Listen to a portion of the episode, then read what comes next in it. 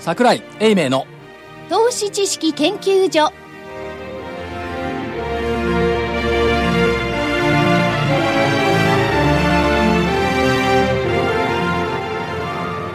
投資知識研究所場外乱闘編桜井泉の銘柄バトルロワイヤル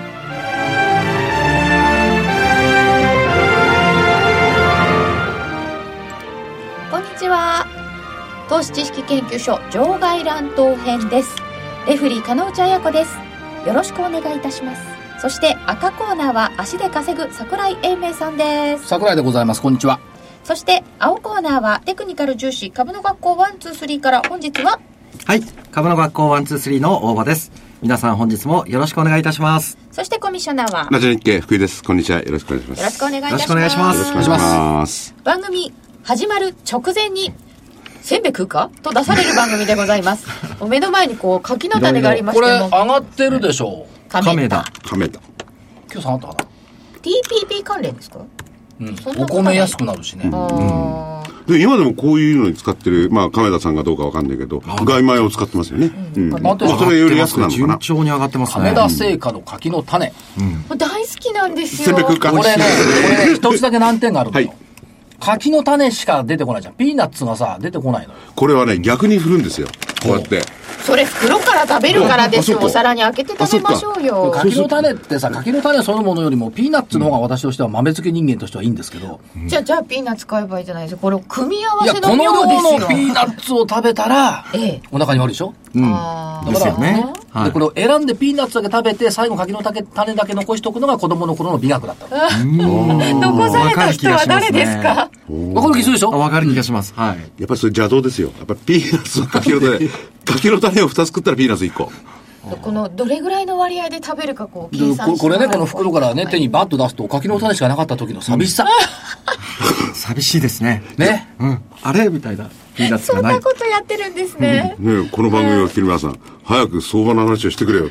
柿の種はどっちでもいいって。で、あの、柿の種を食べながら聞いてると思うんですいけどやね。言いたいことはですね、はいえー何が言いたいかっていうとそんなに毎日ね大変だ大変だということはないんだから、柿の種でも食べて、ゆっくりしましょうよということを言いたかったのかなそうですか、はいそうなのかだから年間の間にね相場のいい時期ってのはせいぜい年に2回か3回3回か4回ぐらいしかないんだから、その間の柿の種を食べる時間をどう過ごすか、これが一番重要な時間帯になってくるわけですいよや、柿の種食べるときだって襟分けたりなんかしながら大変な努力ですよね。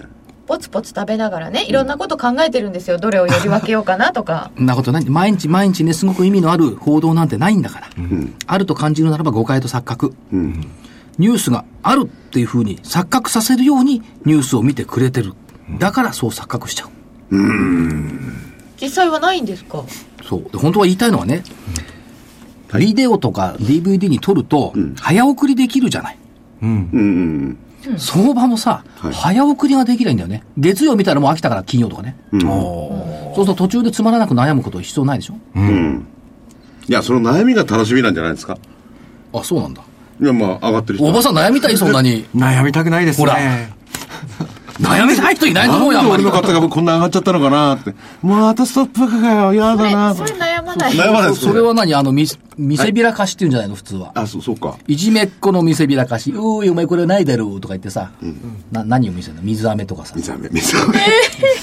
昔知ってるソースせんべいとか食べたら美味しかったのうん、こう挟んでるやつね。欲しかったね紙芝居屋さんがやってきてね、え。ソースせんべいに耳つけてくれたねジャムかなんかでああ、ありましたよねちょ。わかりまっしたとえ耳耳。耳ジャムでね、こう小さいね、丸いせんべいがあるわけ。それペンペンとくっつけるわけ。あれ半分にしてくっつけると耳になるのそれでそれはね、買わないから見ちゃダメだって。ああそりゃそうですよそうねそうねケチくせえ親父だなと思ったのがあるんですけどね。もうみみんな食べて飲みていいなーって思っていた記憶があるそれで、あの、相場もたまには休まなきゃならないっていう話をして、だ、いやいや、あの、いい話をしていただいたんですが、はいあの、この番組休むわけにいかないんで。でも今相場はあそうね そう休み期間中ってことなんですか相場はだってダボスに行っちゃったじゃないよあれちゃんうんはいダボスに行ったからにはちゃんとお土産をばらまいてきたでしょ法人税改革に着手するこれいい話じゃないんですかいやいい話ですよでであもれ問題は本当にやるのかよっていうのがまだ疑われてるって そうことというよりも、あれ持ってくべき時に、とうとう、政府の方で割れてましたからね。まとまんないんですよ、だからね。そういったまあなんかはね総務会とうねんなんかはねまあ、まとまらない、いや法人税だけとやるんじゃんだってこの覚悟はすごいですよ自分はドリルの歯として岩盤規制に率先して切り込む、だからスイッチビューンって入れるとアバちゃんがぐるぐるっと回ってドリルなんだよすっごい岩盤が硬いといい表現ですねかかかけちゃうぞみたいなね覚悟ですよねほ保護か盾か。いや矛でも盾でもないと思うけどさ、うんうん矛盾ドリルになるんだっつうのはい電動ドリルだようん。あのドリルの対決を思い出しちゃいそうましたそうそねうテレそうビでのしょ。そうでしょ。うん。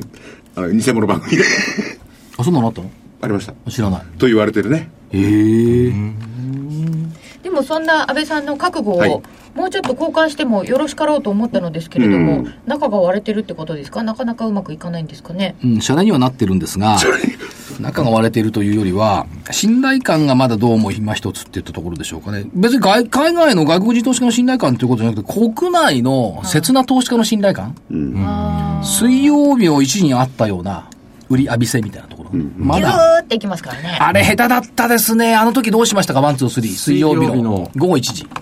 えーっと、昨日の1時ですかはい。昨日の1なんか時。 10 10時20分からというか日銀のはいはいはい。金融政策決定会合が終わった後、全場5円高で終わった日経金がキューンって160円も下がった。あの時どうしたワン、ツー、スリーはと。いやもう僕らスイングなので、このこういった日中の動きには惑わされないですね。惑わされなかった。はいあ、偉いまあね。デートでやってる方は結構い振らやされてるとー、思うんでもですけこれどワン、ツー、スリーは引っかかったろうなと思いながら実況やってたの。下手くそですと思いながら。いや、基本的にね、大場さんのところはスイングといってもね、ある期間の間なんで、はいバタバタしないんあ、ですそようなんだ。そうですねあそれはじゃあ立派じゃない。はい。いや、桜井さんが気にかけてくれてたということなあで。下手だなあと思っいやいてやさ。いやだから失敗してね、うジタバタしたんじゃないかと思って切りかけてるみたいな。そうそうそう。いじめっ子の。違う、ざまあ見ろと思ってくるから です。まあ、デートでやってる人は結構ジタバタしたんじゃないですかね、昨日は。なん振らされうたとま思いくます取。れたとかね下でうまく買いましたっていう方もんいらしたかもしれませんね、だってあの言ったんだもん、だって。おかしい、この下げは。うん。日銀の金融政策決定会合は現状維持で決まり。お金を70兆円も出すって言ってるのに、下げるのがおかしい。為替の円高もおかしいって言ったら、そこを境にピューンと戻ってきた。そうですね。そうでしたかこれをね、不和雷動してね、大変ですね、下げてますねなんて言った日にはね、ひょっとしたら戻ってないかもしれないね。ノーサプライズだったのになぜか円高ってそ書いうてあ、る実況っつうのは結構大変なんですよ、だから。結構気遣いますよね、実況やってるとね。そうですね、昔何年か一緒にやでりまもしたから水曜日は桜井さんの実況の私裏なんであ、裏でした。あれどうだし、どうしましたあの時。あの時は鎌田さんに任せましたあ、任せましたかそれいいな。ていうか私はそんな語れるあれはないので、ねえ、だだ。いや、でもね、やっぱりね、あの、ああいう時にね、聞いてる人っていうのは、指針っていうのを求めていると思うんですよ。それが正しいか間違ってるかっていうのは神のみぞ知るで、結果でしかわからないんですけど、今何が起こってどうなってるんだ。この売りは本物なのかそうじゃないのか。誤解と錯覚で生まれてるのかそうじゃないのか。そういったところはやっぱり自分なりの判断をやっぱ提供することって必要なんじゃないのという気はしますよね。まあそうですよね。うん。いや、正しい間違ってる別よ。はい。その相場感で正しい間違ってるとは結果でしか分かんないんだから。だけど、今起きてることは、この売りは日銀金融政策決定会合に対して、イベントドリブン的に出てきたんだから、これは本質的な売りじゃないよねって、下げてるのは、言葉は悪いけど仕掛け的な売りだよねって、だったらおかしいでしょっはい。ていうのは、突っ込み買いのタイミングですよ。そこまで言わないけど、そういうふうに取らないといけないんじゃない、まあそうですね。ね。うん。いや結果論は、戻してプラスで終わったからそれでいいんだけど、でやっぱ常にその変化するマーケットを相手にしている以上は、その時事刻々のコメントっていうのはやっぱり必要でしょ。ああ、下がりましたねって言ってたら誰も聞いてくんないよ。そうですね。そういう。まあそうですよね。だからそこから先、あるいはその背景をちゃんと、あの、伝えてくれない限りはね、で伝えることによって投資家の皆さんはまた自分の考えが出てくるわけですからね。はい、出てきますとね。ころがね、面白いことにね、世の中で一番情報に疎い人って実況してる人なのよ。ほうえ、そうなんですかだって何もないんだよ。えあ、そっか。ないですね。ねパソコンがあるわけじじゃゃなあ目い。の前にクイックがあるじゃないですか。今クイックの画面端末があるだけで、はいその解釈って電子端末の解釈だけじゃない。はい自分で解釈しようと思ったら電話しなきゃいけないけど、電話もできないじゃん、実況やってたら。ね、実況やってたら。だから一番情報に疎いのは実況してる人。記者なんかやってる時にも、あったでしょいきなり、お前自分で化けをかけたら困るんですからね。だからいろんなレクチャーを聞いて、それを基礎に、その通りに書く人もいましたけどね。このレクチャーがね、また間違ってるんだ。 間違ってるんですかほとんど間違ってるんだ。あらららと。本筋掴んでる人レクチャーしないから。これわかんないでしょ。あの、あれ、いやいやそうそう、ね、ないよね。いや、当社、当社の場合はそうだったような気がするな。え御社のレクチャーも私大好きですけどね本当御社はいでも、あの、あの方ってことはないけど、 市場を回ってる姿を見たことがなかった。あああら、それは足、足でね。足で稼ぐでもね、ひどい人人もいるのよ。人の後ろに来てさ、手口全部見てさ、これ何とか聞いた後で、20分もしたらさ、はい某国営放送 BS テレビで喋ってるの。喋ってるんですかこれそ投信が買ってますとかさ、これ外国人の買い手、それ人の後ろ来て見たやつじゃないのみたいな。それが取材それが取材ですよいや取材ってさ、黙って持ってくえいやこ、その時以来この人を信用しちゃいけないと思った ね。ずいぶん長らくバキョバキョの解説やってましたけどね。でもそれがほら、最近そんなを拝さないですよ、あの方もね。でもそれが人々のほら、より良い投資につながっていくわけですから、いろんな情報を出すことが。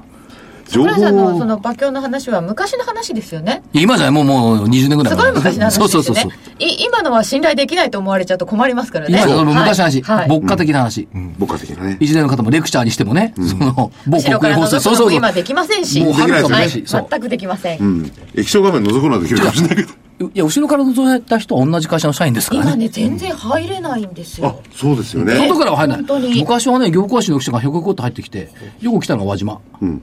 そういえば。うん。和島トレーディング君ルームの真ん中にいたもんね取材好きだからあとね、輪島じゃないけど、別の記者がね、あの、株式本部長の横に座ってたね。おー大昔ね。はい。私もずいぶん横に座らせていただきました今ありがとうござましたそんなことできないですもんねはい、ということでお知らせを挟んで先週の分です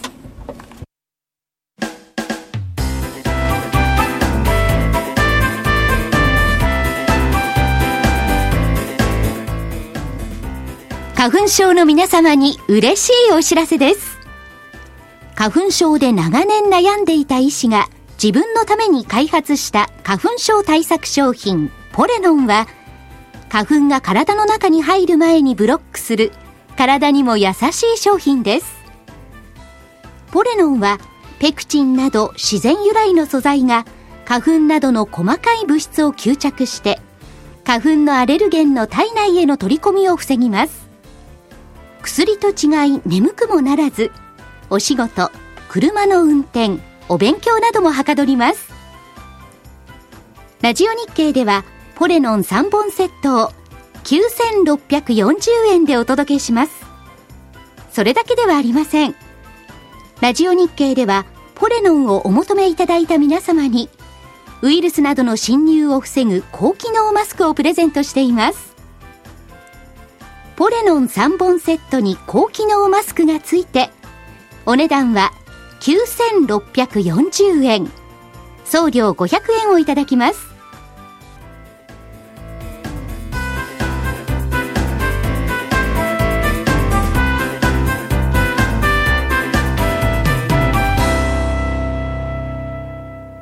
桜井泉の銘柄バトルロワイヤル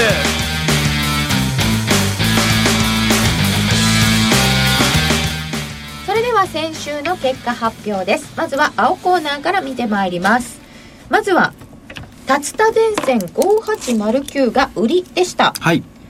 1月16日639円で1月23日木曜日終値650円ですはい。この間の安値は631円があるんですけどこれは金曜日なのでカウントに入れず、はい。月曜日以降だと651円が安値っていうことは下がんなかったってことですね全然そうですねこ。れはやっぱり立した買いだったじゃん。い方向性割ってこなかったですね。や、そういう問題じゃなくってあー、買いだったじゃん、これ。向かえばよかったですかやっぱ向かうべき。受かってほしかったですすね。向かって欲しかったですか高値695円までありまでしすょこれ買いだったじゃん、いほやそうら。今日さ、下がってますね。思うんですけど、先週確かあの、3銘柄売りできたから、はい相場は上がるかなと思ったけど、意に反して上がっちゃいないんですよね。んでも個別は上がってますね。個別はそうですやっね。ぱこの時代だ。は本当ですよねということで竜田電線は×でよろしいですかコメントが良かったよね。はい勝負ですだと思うね。あこれ本命なんですそう勝負に負けたい。。はい。勝負に負けました。負けたの本当に。いや、まだ知らないけど。 ×ですよ、はい×はい続いてネットワンシステム7518は、えー666円から23日677円です高値は691円安値は675円ということでこれも月曜日からですとこの安値、売った値段を下回れませんでした、はいこれも×ですこれコメント聞いてたらさ、下がりそうだったよね。方向線下向き、割れ込んだ。信用改ざん多い。週足、月足も下向き。そうそうこれはね結構いいかそうなんなですとよ思いほまんしたで、ピューンと来てます。これで J オイルミルズまで罰だったら3連敗だよ、これ。 3どうす連んの敗ですね、これ。こういう騙しっていうのがあるんですかね一旦これ、上に振りましたよね。で前の高値取れてないんで、またこれで下向きの方向線割り込んできたらいいいいと思うんですよね。ということはこれはまだ特に強いわけではない、そうですね、まだ弱いですよね。うん一旦この上に振られたこのれ、がだけどロスカットしないのこれはですね、この場合ですと、僕でしたらロスカットは、まあ、方向線割れで打って、この直近の高値、1月のと10日の高値にロスカットを置きますね。いくら少し幅持たせますね、ロスカットの。ということは21日の702円91円だとまだ届いてないわけですよね、はい。じゃあまだ持ってますね僕だったら持ってますねうん。はい。うん。でも今週だけなのでそう×でですすね。そして連敗を決めてくれる J オイルミルズ。聞きたいな、これ。 j 来 o た l くミないルでズ、すね。 1月16日294円うん。 1月23日293円うん。 1円下微妙ですね。大きく丸をつけるような感じでは安値でも292円なんですようん。 2円はい。はいどうですか加納さんにお任せ します。じゃあ三角ではい。はいありがとうございます。おまけしました散髪にはならなく惜てしよかかっったたなら。3罰にしたかったのにな。今日はあれですね、ワン、ツー、スリーの日ですからね。なんでえ、1月23日ですから。あ、今日で何終わるのあ、違います、違います。そう1月23日、ワン、ツー、スリーの日と。そう、わかるけといどうこ、記念日で何消滅記念日そんなこととない。で。いやいやいや、大技なんかで記念行事とかなさ何言っても言われるよ違います。罰罰の日いバツバツではないです。や、罰罰じゃん、あバ罰ツバツ罰で。すね。ワン、ツー、スリーの日なんで、はい彼女さん三角にしていただいたんだなと思って。いこのワンツースリーの日なんてあるわけや、なないんでかす。キャンペーンとかするんですかあ、全く何もないです。そうなんですただ1月23日というだけもでうせす、っね。かくだから投資家さんにさ、なんかグッズ配るとかさ、生徒さんにさ。はい。ワンツースリーグッズとか面白そうですだよね。こっちはお返しした方がいいんじゃないそうですね。はい。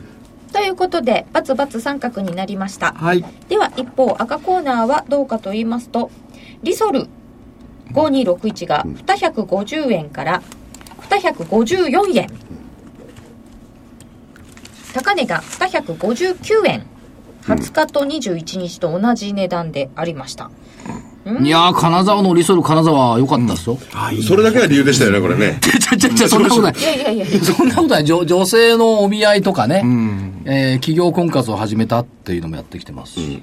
でもなん定か定型の前が中ではやっぱちょっとプルプルっとしてきたかなっていう感じはありましたけど、プルプルんプルプルってちょっと iPhone が振動するような感じがねあああでもまだですよねこれね、うん。うん、今週はそんなに動いてないってことで三角にしたいと思います、はい婚活ってな続いて加納地さん言えるでしょ婚活ってなって何今まだ婚活対象なんだからさなんかなリソルの社長に言っといたらよか加納地さんが参加したいと言ってますってでも婚活ってななんかなって感じはしますよねなんか言うとよくわかんないんですねが古い人間にちょっはと待ってちょっと待って昔だって合コンとか行かなかった行かなかったですで合コンは婚活と違うじゃないですか、一緒そんな目もうギロギロの目をしてこう行あくそわうけじゃな婚いです活かとは違うか婚活とは違いますね。うん。ギロギロの目で行くのは婚活はギロギロで行かない、いやだから婚活みたい婚活はギギロギロの目で行くわけでしょ、うん、行ったことないけどさ行ったことないいでっすぺんお見合いっつうのやってみたかったね似合うならど うするいやそうだってなんかこうなんか感じないお見合いっつうのなんそかうさですね。なんか一度やってみたこかうった椿な山ってい荘うのかはなあんりかでますさ、ね花をめでながらさ、ん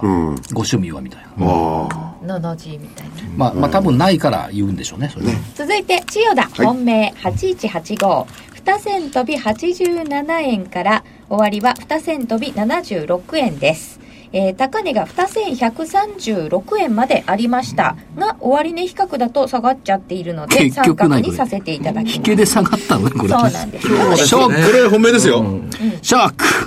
ちょっと引けで下がってるんですけど高値が結構いいかなと思ったので一応×ではなく三角にさせていただきましたありがとうございます。皆さワんン、ツー、スリーの日だけど、ま参加してもらいました。千代田の皆さんちゃんとご挨拶をね、していただいてねいい会社だって皆さんね、そうですいい会社よ働いてる皆さんねそこがねね良かったですよね、結構結構健常に来てたんですけどそう今日ちょっと下げましたね、うんはい、で続いて円ジャパンです4849円ジャパンは2238円から2375円高値は21日の2425円、これは普通に丸、うん。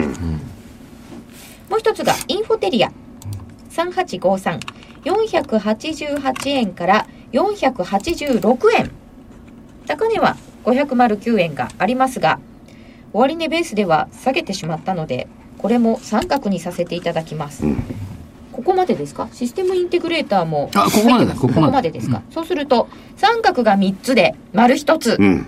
うん。罰はないちょっと今回は三角が多くなってしまいましたが、えー一応赤対青ですと赤組の勝ちということで、よろしいでしょうか。はい。はい。システムインテグレーターは東証一部に行きましたけども、3826。先週末と今週は、今日のは安いか。えっ、とですね、1銭飛び95円から1銭飛び87円なので、終値比較だとちょっと今日下げちゃってるんですけど、今1月20日に1175円をつけてますね。はい。ここが高かったです。あとは、海洋もですよね。先々週の海洋も4583が、えっ、と、水曜日ストップだったかな。これが1月9日に上げていただいた銘柄で、1月22日に4300等円という高値がありました。終値が4000飛び55円、うん23日に4000飛び55円で高値終わって。 4700円ぐらい入ってるでしょ。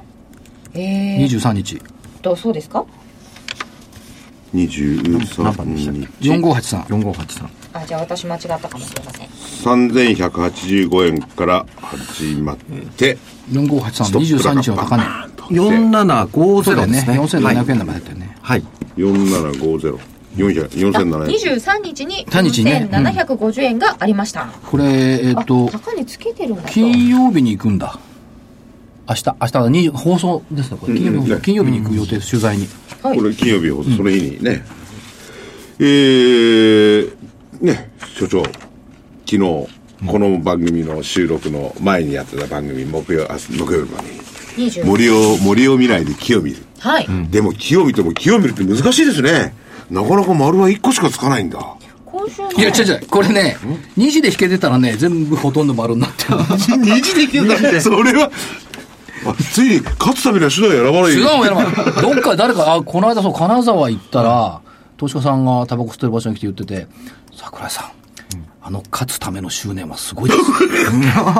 でもそういうの好きですって言ってたけどね。いや若い投資家さんよ。ああ、勝つために従えば。勝つための執念はすごいですね。そうじゃないとなかなか利益は出ないっていう、こう投資家さん的なああそうそうそう勝負かもしれません。だからね魂と、してその、株式投資って、基本的にこれ、みんな言わないんだけどね、儲けを出すためが株式投資なのよ。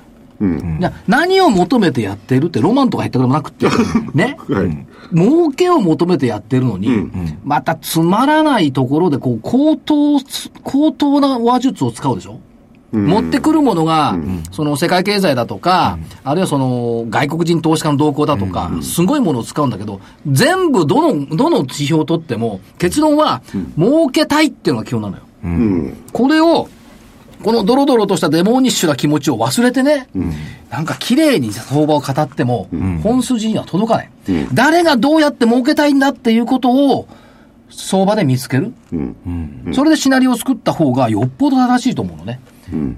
でも企業がここがいいとかいい会社だ応援しようとかって言うとそれもその儲けたいって言ってるのになんか違うこと言ってないって私言われちゃうんですけどどうですかで応援するのも、儲けるのも、気持ちは同じだと思いますよ。要するに、儲かりゃファンになるんだし、で、儲かった株を、これね、株式として面白い。とことん持ち続けて利益が出ると、ずっと持っちゃうのね。うん。なかなかできないんだけど。でもそれって利益が、利益を出したいっていう前提で多分持ち続けてるんだと思うし、で、逆に言うと塩漬けも長く持つんだけども、塩漬けとファンになって持つのはちょっと違うと思うのね、で、えーっと、下がった銘柄はファンにならないよ、絶対に。買って。うん。まあ、それはそうですね。そんなお人よしいないじゃん。うんファンになったから持ってんじゃなくて、売れないから持ってるって話かだからそこのところのギャップとすり替えがあるからなんですけども、基本的には、第一義は、儲けの戦いなんですよ。儲けたい気持ちのバトルをやってるわけですよ。で、第2位の戦いが、それとは大大前提がちょっと違って、株式市場の綺麗にする格好のファンであり続けるこれも正しいんですよ。でも正しいんだけど、ファンであり続けるためには、いずれ儲かるっていう前提がないと、ファンであり続けるはずがないんです。そうですね。と思いません、まあそそうですよね儲かるか儲けないかはだから人間の本質のその大丈夫ですよ儲けたいっていう気持ちがどうぶつかるかっていうことを、チャートにも現れてるし、それからいろんな推移にも現れてるんですが、手口なんかにも現れるんですが、それをかっこよく言っちゃうと、わけがわかんなくなる。じゃあ、ここの外資系証券はこうやって儲けたいんだなっていう推理をしないといけない。と、私は個人的には思いますけどね。それだからどんな手段を使ってもとにかくいや、どんな手段を使うちょっとちょちょちょちょちょちょちょちょ例えば相場を2時でといやあの終わらせたりとかいやいや、これはバトル、バトルはディベートだから、それとこれとは置いといて、儲かるという前提で置いてんじゃなくて、バトルやってるんだから、バトルは何をやってもディベートは勝たなきゃいけないの。勝たなきゃいけないんだってだそうでございます、はいでも本当にあの外資系がこうやって儲けようとしてるなとかっていうその戦いのところ、売り買いと売り方と買い方とか、それ読めたら本当に分かりますよね、わかりますよ。だからそのためには、実は一番あの役に立つのは、毎日、ずーっと板見てることですよ。これ、トレーダー経験があるとわかると思うんですが、売りたい銘柄とか、やっぱり売り板はわすんですよ。飽きない少ないと飽きないできないから。そうですね。だから売り板を、まあ、現物よ。え現物でもまあまあ、あの、仮株でもいいんだけど、ちゃんとしたオーダーという裏付けを持って、店板じゃないよ。ちゃんと売り板貼るの、そういうテクニック使うわけ。えうん売ってみると分かるって言いますよね、まあ、買ってみてもわかるんだけど。うんやってみないと分かんない時があるってだっ皆さん言いて、ますよ、ワン、ツー、スリー、大場さんがせいぜい飽きないして、まあ個人的な話だけど、せいぜうん。い1000万ぐらいまででしょワンロットで。まあそうですね。まあ普通はい100万までいくかいかないかぐらいかな。うんそうですねと。ころがさ、機関投資家ってどういうロットでやってるかと、10億の買い注文もらったら死ぬ気でやんないと買えないのよ。死ぬ気ですよね。死ぬ気でやっても買えないんだよ。自分の買い注文でか株価上げちゃうから。あ上がっちゃいますよねそういう時に上げないで買うテクニックとかさ、あ。うん。 V ワップとか V アップでだ誰か引き取ってくれりゃいいよ。うん決め飽きないしてくれりゃいいけど、それ場で売るとか場で買うってすごい大変な作業だ、それが流動性の必要性につながってくるんだけど、これを理解できる投資家さんって少ないね、流動性の必要性を。そりゃなかなか自分に縁がないですからとねころが、その流動性でマーケットは動いてるんですよ。か先ほどの話もだからねえ売ったら自分で自分で首を絞めるケースだってあるわけですから、もうちょこちょこちょこちょこってこうやってるわけですねだから、シミュレーションとして必要なのは、例えばまあ、うん、50億でもいいから、50億円のファンドを自分で組んだらどういう売り買いするかっていうシミュレーションしてみるの。ああなるほどあそれ面白いですね、面白いですね。これやってる人少ないと思いますけども、はい50億円を、ね、運用するシミュレーションって絶対一銘柄にならない。必ず分散するの、なぜ分散するかっていうのは、たくさんお金があるから分散するのね、確かに100万円しかないのに分散する必要はあんまない。いつでも売ったり買ったりできるから。50億円1銘柄ボンって買っちゃったら今度は売れない。ということはどういう分散をすれば一番ポートフォリオ効果が出てくるっていうのを自分で学ばないとこんなの FP に引いたって無理なの。みんな FP がポートフォリオ、ポートフォリオ分散投資って言うけど、そんなもの実地でシミュレーションやらない限り、なぜ分散する意味かっていう意味がわかんない。そうか分散しなきゃもう市場に注文出せないぐらいのもんなんだそうです本当な、その意味での分散効果。別にね、外株買って日本株買ってね、投資に買うのが分散じゃないんだし。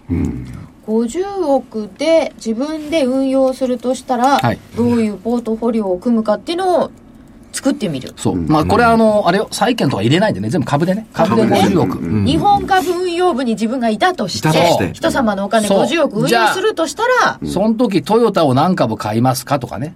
あここは入れておくなとかありそまう、すソよねフトバンクで逃げておくかなとかね。今上がんないと思うけどこれ入れておかないとねそう、みずほ入れとかないと。また、マーケットに勝つためにはこれ入れとくべきだろうなとかね、そういう発想が出てくるんですよ。ああでもトピックスに割り負けるかなとかっそてう嫌な考え方だかだらなまあ、50億でも100億でもいいんだけども、はいそのシミュレーションを作って、毎日売り買いをする、訓練を作る、すると、じゃあ、機関投資家はどういう発想で物事を考えて、寄り付きから注文をどう出すんだっていうふうになってくる。これやってみたいですねこれは今のお話素晴らしいですいね。やこれはだからその、自分の投資にあんまり生かせないかもしれないけど、そのバックグラウンドっていうかすごい勉強になりながらありますよね、もちろんありますよあり。ますねよはいくお金持ちの気になって投資しろって言われるんですけど、おいや金持ちやったことない違うか、だから気持ちにななれないそういうなね、と思って。曖昧にならないと分かんない。お金持ちの気持ちになるって、いくらの金持ちになるだから具体的に50億でも100億でも、極論すれば、あんた年金全部運用するとしたらどうしますか ?120 兆円ってこういう話なの。そうかできればそれでその日にできてるあの出来高そ時価総額個別に見てきゃいいわけですよね。ででこれならこれでいくそこわかるから進むと、今、鹿野さん言ったように、VU アップにどうやったら勝てるんだっていう。確かに VU アップを目標にして商いするんですけど、負けたりするの。で VU アップに勝とうと思ってるファンドマネージャーが多いから、VU アップで引き取れとかいう注文来るわけ。とまあ、証券会社が事故で引き取って場で売るんだけど、そそういうのがないとして、どうやって VU アップに勝つんだとかね。これはあの DVD の世界ですね。いや今考えてたの。ここで放送でやらせた DVD の値段っていいなと思っていやね。いいお話ですよ。いいんじこゃなれはいです僕かね、もこれね。、個人にとってもそういうシミュレーションしていや、だからそれをね、あの、毎日毎日とかね、それどうやったらできるかなって考えてたんですよ。なかなかね50億円、はい、やりますって言ったって、そうはできないですよね。できないですね。どどうやったら、その、その、だほらなから、商いがザラバじゃなくて、より引けに集中するんですよ。商いが集中するかそらう。そうだ。流動性求めれば、より引けしか商いできないじゃん。ザラバでやったらビュンビュン動いちゃうのが今、いいたすぐ動くから。なるほどこれはちょっといろいろ活かせそうなそう感じがいたしました、引けのあたりやったら他のところでまた動かせるしね。うんまあ、PTS 別にしてね。ではではお知らせを挟んで今週分の戦いです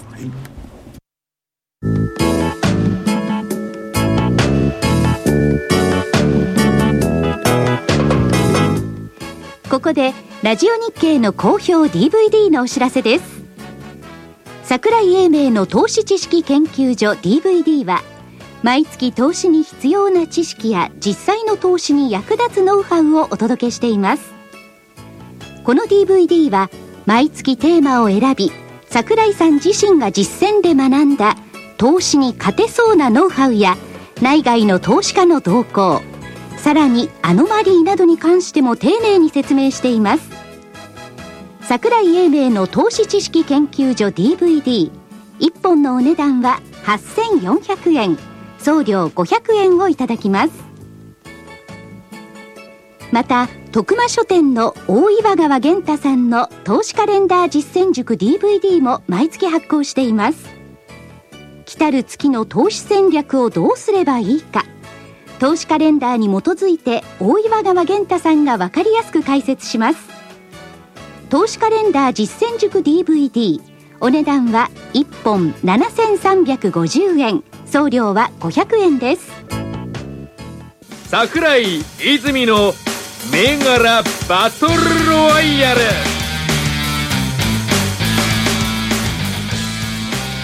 それではいよいよ本日のタイトルマッチです今日の銘柄は何でしょうか青コーナーからお願いいたしますはい。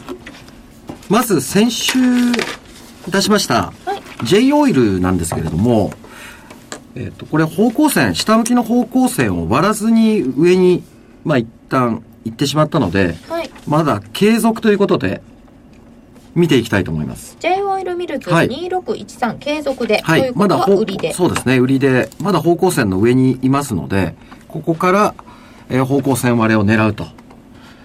方向線割れてから売るんですか今売っとくんですかうん、そそうですね、方向線割れで売りたいですねあ。ーそういう条件でも大丈夫ですか大丈夫です大丈夫ですかはいはい。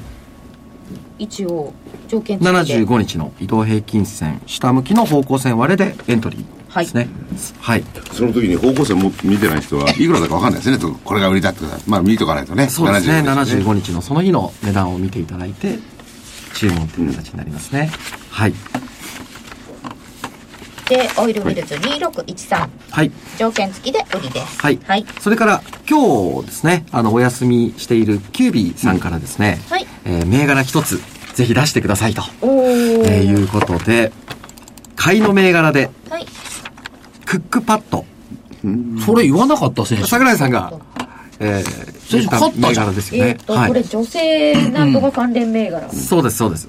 この銘柄を買いですね。人の真似する根性が気に食わないな。 2193ですよね2193ですはいね。クックパッド2193やっぱりさ、市場関係者とか人が言った銘柄を言わないで初めて言うところに驚きと感動があると思うんだけどな。これあの、誰かが言っちゃってる銘柄外そうと思うと難しい時がありますよね、あ、それは努力が足りない。いや、でもその、誰かが言った銘柄を平気で言ってくるっていうのも一つの考え方だと思います、僕は。まあ、なんと言いましょうかうんまとめねで。まあ、恥を知らないというかね。いやこのタイミングがいいと思ったらいいんじゃないまあですか、別にね、固有の銘柄じゃないから。でもじゃああの、50億円僕は外しますね、人がい言や、った銘柄50は。億円持ってる人たちはそういう投資の仕方しますから、人が何やってるか関係ないと思うんだよ確かにね。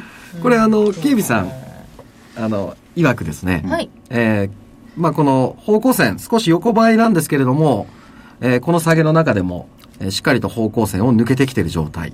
それはだから先々週注目したからでしょ。そうなんですね。いや、そうなんですね。じゃあで、え ーわかんないな、はい。あとですね、 まあ理由としては、まあボリンジャーバンド、まあキュービさん持ちバンドなんて言ってますけどね。それが、まあこう収縮してきた状態から上にこう開きかけて株価を押し上げるような形になっていると。そして、まあチャート上に、えー線ですね。えーこの、10月の20日の高値から、こう線を引くとですね、まあトレンドラインっていう線を引くんですけど、えー株時価々がワンツースリーのトレンド前に間違うからね。トレンドライン。三角形が平行になっちゃうからね。びっくりするよね。それ僕ですかいや、ついいこや、のあ間れち遭ょっとね。遭遇したような気がするんだあなの。時期を間違ってただけで、もうちょっと時期をずらしたら三角形。ついこの間ね、遭遇したのね、どう見ても平行線なんだけど、これをね、三角持ち合いだって主張するワンツースリーがいましてね、一人。それは、きっと、で、こそれせ線の、そん線なことがあのったんだ引き方間違ってんで、こっちの高値とこっちの安いから取るんじゃないのさ。そうです。これで三角持ち合いですって、なんか修正してたよね。あれはね、線路引いたやつが間違ってたんですよ、実は。修正されてよいかや、っじたゃでじすゃね。最初に間違ったんだけど、これは三角持ち合いだって言い張ったもんね。あの時ね、よくよく見たら、チェックしてたんですよ。大場さんはね、その線を引いてるところで、チャート、チャートだって、液晶見てなかったのあ。ーで、一人で言い合ってるわけ。で、線はね、明らかに平ど行う見たって高値持ち合いだろってそう。これ高値持ち合いだろと、いや、三角持ち合いです。そうで見えてなかったんです所ね長の方から見えてたの。僕は桜井さんの顔ずっと見てそうました。。で、それで僕もね、こうやってやりながらね、いやーどう見ても三角持ち合い、三な角いで持しちょ合い見えねえんだでからこれをもし三角持ち合いと言うならば、三角形の頂点は1年以上先だろうって言ったら、全然理解不能の顔し始めるんですかあだから、で、後で書き直したんですよ。でそのことをね、大場さんは言ってたんであって、どっちが間違ってるかといえば、どっちも間違ってたような感じがするんですけどねそうです。か悪いのが、その線を引いたやつ。ーそういうこともありますよいや、大ね。場さんじゃないってことだよ。ということはワンツースリねー、の部外者の方だと思います。 あ、部外者なんだ、あの人。あ、そうなんだ。あ、わかりません。あ、あどんどんメガネからだんだん押してきますよ。はい。はい。ということで、クックパッドは、買いですね。はい、はい。あともう一ついいですかね。はい僕で。空売り銘柄で、はい、 3064、モノタロ3064のモノタロウ。はいうん。ウ、下向き方向線を本日割ってきました。ここからの下げを空売りで狙っていきます。 2つとも売りですねそうすると大場さんからは、はーい、そうですえーと以上になりますね小野太郎ははいそ。のまんまでいいですかモノタロウは空売りですね。条件付き条件なしで。なしで。はい。はーい3つ出ましたでは赤コーナーお願いしますえーっと、最近あちこちで、えーこれがいい、これがいいと言っておりますが、なんだと思う ?7587、パルテック。先週言わなかったよね、これ。言ってないです7587パルテックあっちこっちでいつ頃からこれを言ってるんですかえーっと、言ったのがね、先週の金曜日。あ、ちょ、ちょ。だから数日間。うんセミナーとかやってるからさ。ああ、そうですね。で、えーっと、新横浜まで取材に行きました。で、ここね、高橋会長って創業会長がいるんですけども、このね、相場感じゃないんだよね。未来感と経営ポリシーで良かった。た半導体の商社なんですよ、パルテックってね。はいで、えーっと、従来、半日本の半導体は集団、均一、量。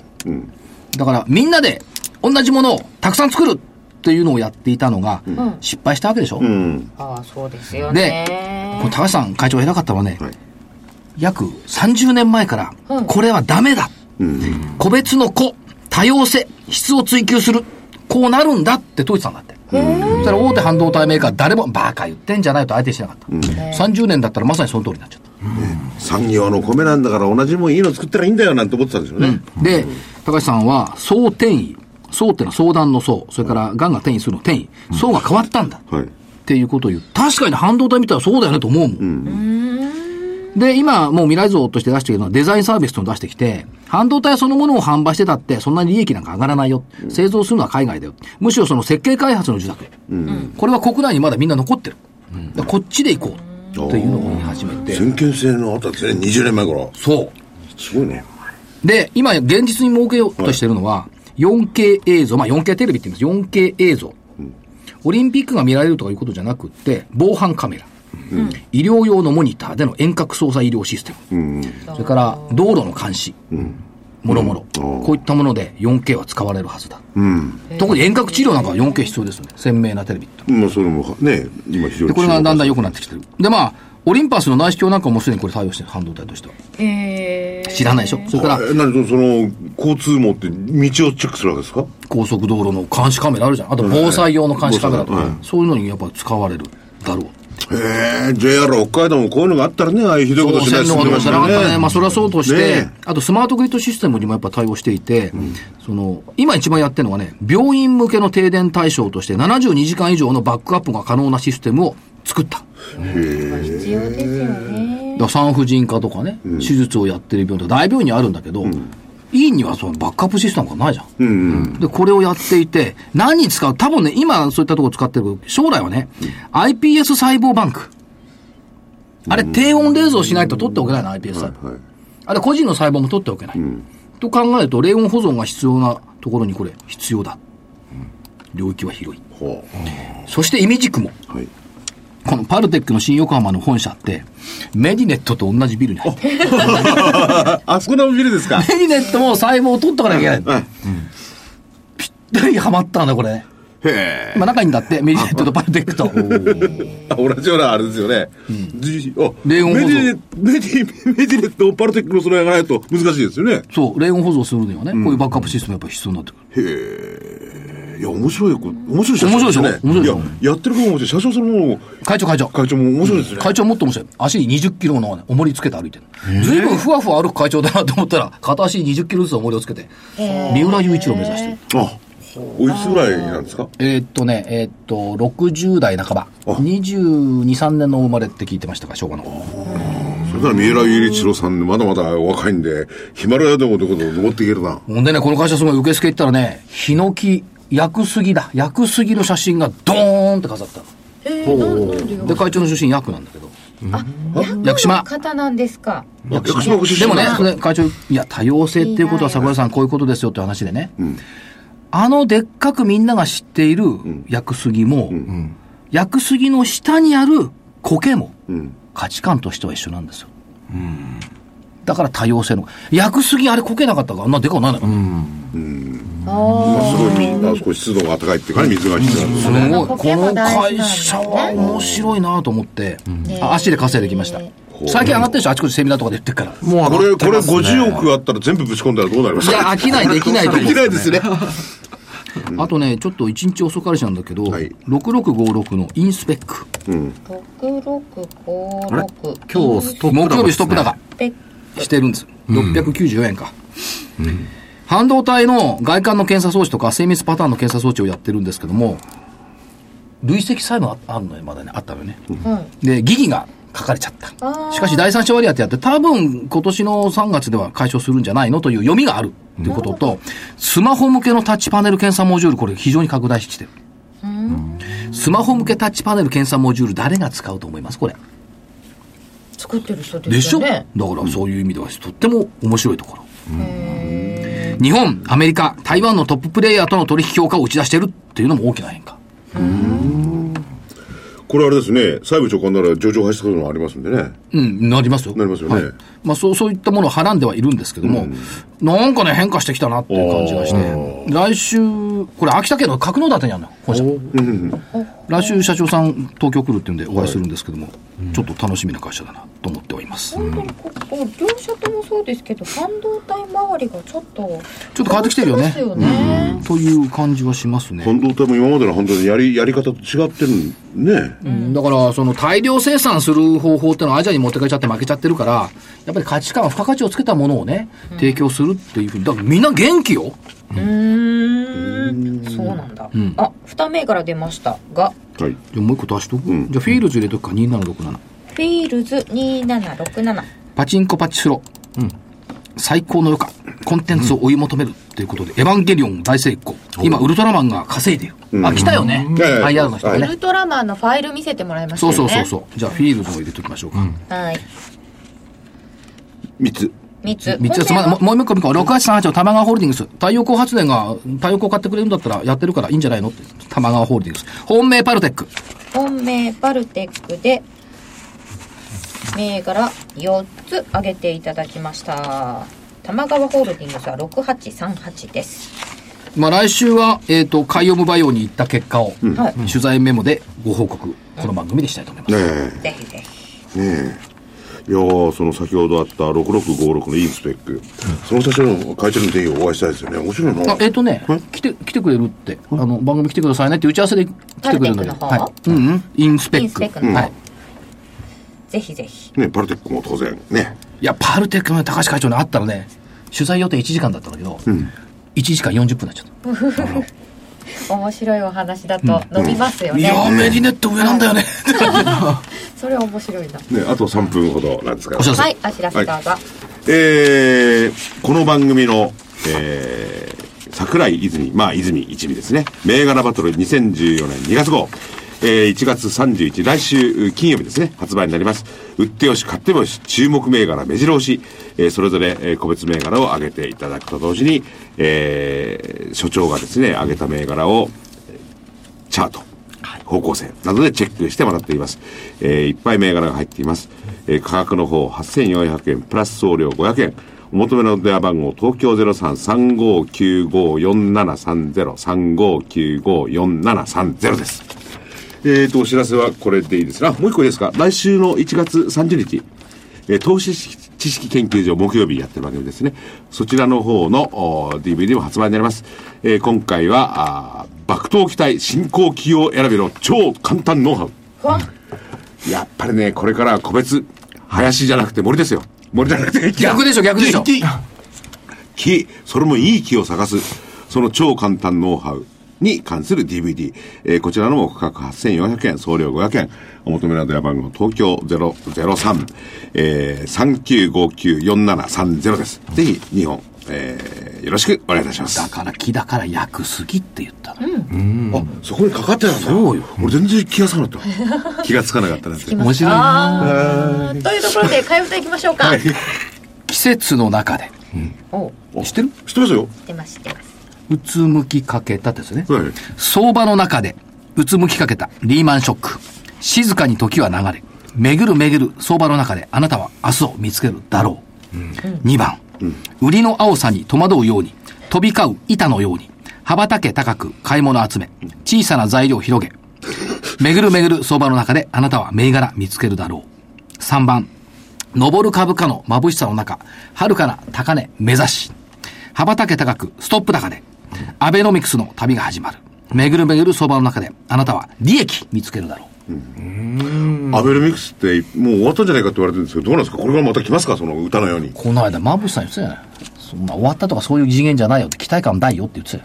うんまあそういうおっしゃってましたとね外国人が言っている。外国人がやってるってことなんですか全然気にしてない。だからその中身を教えちゃダメじゃないですか中身をだから、まぶしさんの DVD はね見なきゃダメよあ。そうですねああ、そういうお話でしたか。なかなかね面白いでその質の違った外国人が出てくるこれですよ要するにね皆さんが遭遇しているマスコミ上で聞いてる外国人とは違う本質のそうパワーを持った外国人は何考えてるかって言ったところがこの DVD は言ってるねそうそうそうするとそのおほ物色の方向性もおのずから見えてくるってことですだねからね上辺だけにとらわれちゃダメだとそれは馬淵さんとお桜井英明さんの DVD ですはいはい、いろんなことをまた勉強してその外国人だって一つじゃないですからねそうそういろいろ考えてパワー測っていきたいと思いますそれでは皆様また来週お耳にかかりましょう失礼します失礼します。